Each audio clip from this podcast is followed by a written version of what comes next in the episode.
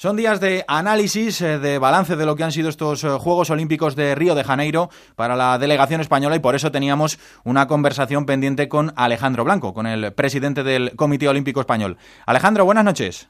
Hola, buenas noches. Permítame, Alejandro, que antes de empezar con ese balance, em, vayamos con la noticia del día. Em, Lidia Valentín, nuestro bronce en Río en alterofilia, eh, va a recibir dos medallas más eh, y por dopaje de, sus rivales. Eh, va a recibir ese oro de Londres 2012 y la plata de Pekín 2008.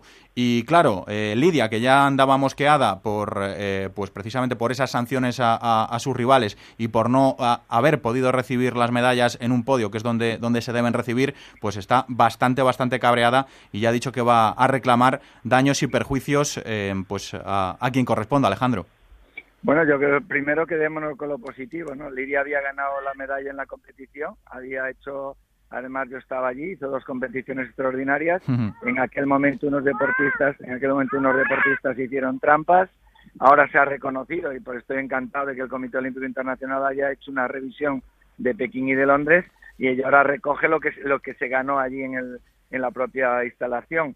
Eh, evidentemente no va a tener ese minuto de gloria, ese minuto de gloria que subir al podio y recoger y tener las sensaciones que ahora tuvo, ahora que ha tenido recientemente en Río, pero en cualquier caso el Comité Olímpico Internacional nos mandará las medallas y le haremos un acto extraordinario en el Comité Olímpico Español porque es una deportista realmente fantástica y que, ahora nos encontramos con una deportista que tiene tres medallas, un oro, una plata y un bronce. Yo estuve pues hablando con el presidente de la Federación Internacional, con Tamas, y él me dijo que se las iban a dar. Eh, lo que pasa es que estaba pendiente de una decisión que tenía que acordar con el Comité Olímpico Internacional.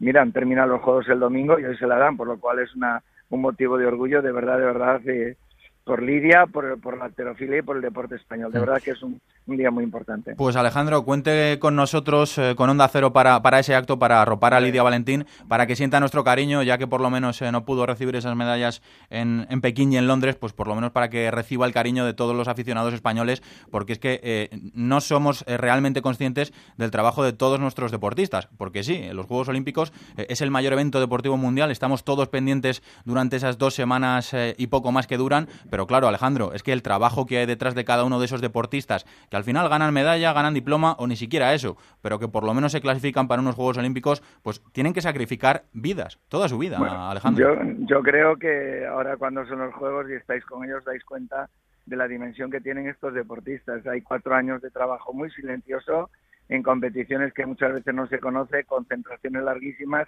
al final se lo juegan en los campeonatos del mundo y fundamentalmente los Juegos Olímpicos y de pronto la sociedad descubre que tiene a deportistas extraordinarios. Claro, el otro día en la celebración que tuvimos con Liria, ¿cómo es posible que, que, una chica que sale a la, que, vive al lado de Ponferrada, que nace al lado de Ponferrada, perdona, de, empiece a, a, competir, a entrenar en cacabelos y de la noche a la mañana se convierte en medallista olímpica, en triple medallista olímpica?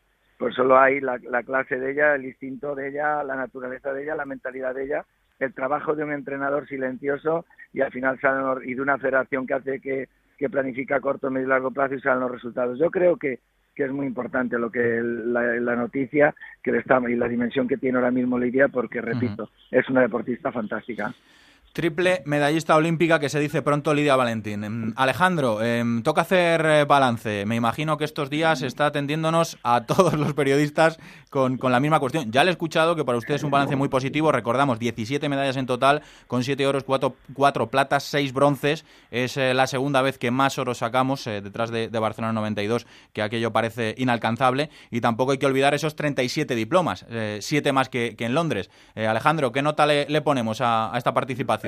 Sobre 10, un 10. ¿Un 10? Sobre 10, un 10. No Mucho, ¿no? no, no, un 10, un 10. No podemos bajar ni, ni una centésima porque realmente el equipo ha hecho un esfuerzo extraordinario. Y eh, mira, en clasificación hemos sido el décimo país del mundo y el cuarto de Europa detrás de Francia, Reino Unido y Alemania. Si lo dices así parece fácil, pero es que los presupuestos de esos países, algunos de ellos son 10 veces el presupuesto del deporte español. Y llegar después de cuatro años duros, llegar a, con 305 deportistas, llegar con nueve equipos y que sacar siete medallas. Yo me quedo con las medallas y los diplomas. Medallas y diplomas, más la participación de otros deportistas que aunque no consiguieron medalla, tuvieron una actuación extraordinaria. Entonces creo que no se le puede poner una pega. Realmente no se les puede poner ni una pega. Para mí ha sido un grandísimo honor. Han formado un equipo. Toda, toda la expedición española era un equipo arropándose unos a otros, los entrenadores, el cuerpo médico, los delegados, los deportistas. Y creo que eso es lo que hay que destacar del deporte español. Y es una gran lectura para toda la sociedad. Y eso es lo que la sociedad ha entendido. Por eso tienen este, esto, han tenido estos recibimientos, tienen estas muestras de cariño, tienen estos reconocimientos, porque la sociedad ha entendido que, que realmente son ejemplares y que son los mejores embajadores de, este gran país que es España.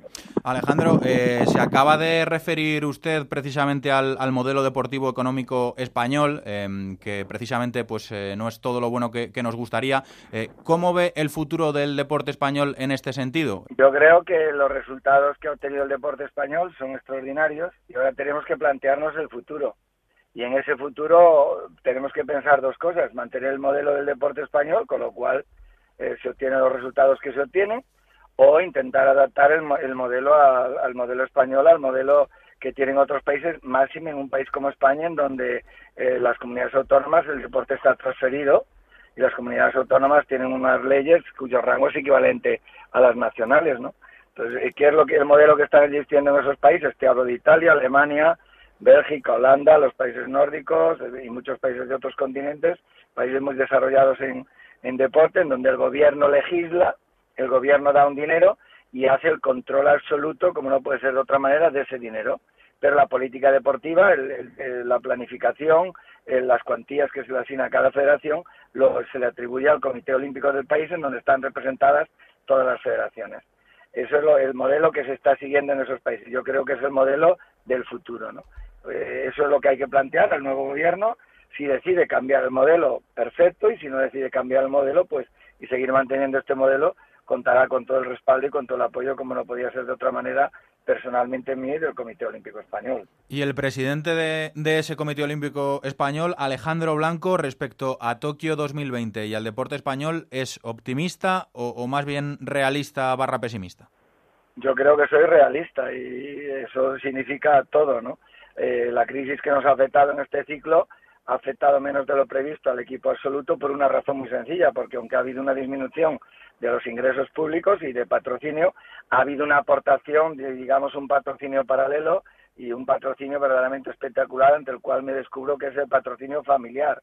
Muchos deportistas que han compitiendo, han representado a España para obtener plaza en los Juegos Olímpicos se lo han estado pagando ellos muchas de sus competiciones internacionales y eso hay que destacarlo y aplaudirlo. Luego ha aparecido un programa extraordinario como el programa Podium de Telefónica, que ha cogido 85 a 80 deportistas, perdón, menores de 23 años, eh, que, no, que no estaban en el programado.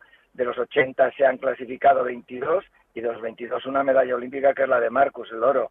Y luego está el programa de la UCAN, programa local que tiene más de 300 deportistas, está apoyando a más de 300 deportistas, 50 se han clasificado para los Juegos y 11 medallistas. Es decir, yo creo que la suma de todos estos programas, más otros programas que ha habido, es lo que permite que el, el deporte español se mantenga. Pero yo creo que es muy importante eh, valorar el deporte. Si solo lo valoramos por resultados, es una solución y si, y si le damos la importancia que debe tener y que la sociedad le está concediendo cada día más, debemos de cambiar el modelo y adaptarnos a eso, pero esa es mi opinión. Si seguimos apoyando al deporte y apoyamos a los jóvenes y hay un apoyo explícito a aquellos jóvenes que aún no son no tienen resultados olímpicos, seré muy optimista con respecto a Tokio. Si eso no se hace, sin ninguna duda, eh, porque ahora vemos que hay muchos deportistas de altísimo nivel que lo van a dejar después de los Juegos, pues tendríamos un bache en Tokio, ¿no? Pues veremos hacia dónde camina el deporte olímpico español. Lo cierto es que en estos eh, Juegos Olímpicos eh, de Río, que finalizaron este pasado domingo, sacamos 17 medallas, 7 de oro, 4 de plata, 6 de bronce, 37 diplomas y más de 300 deportistas españoles que nos representaron y de los que estamos orgullosos porque lo que representan ellos es el esfuerzo y el, y el sacrificio.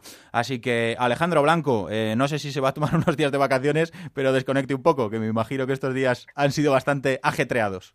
Vamos a descansar siete días y el día 1 de septiembre empezamos ya a planificar los próximos cuatro años, que creo que serán años de trabajo, de proyectos y de ilusiones. O eh, nos vemos en septiembre, el día 1, ya, ya a trabajar. Y ojalá de buenas noticias. Un abrazo, Alejandro. Un abrazo, un abrazo para vosotros. Muchas gracias.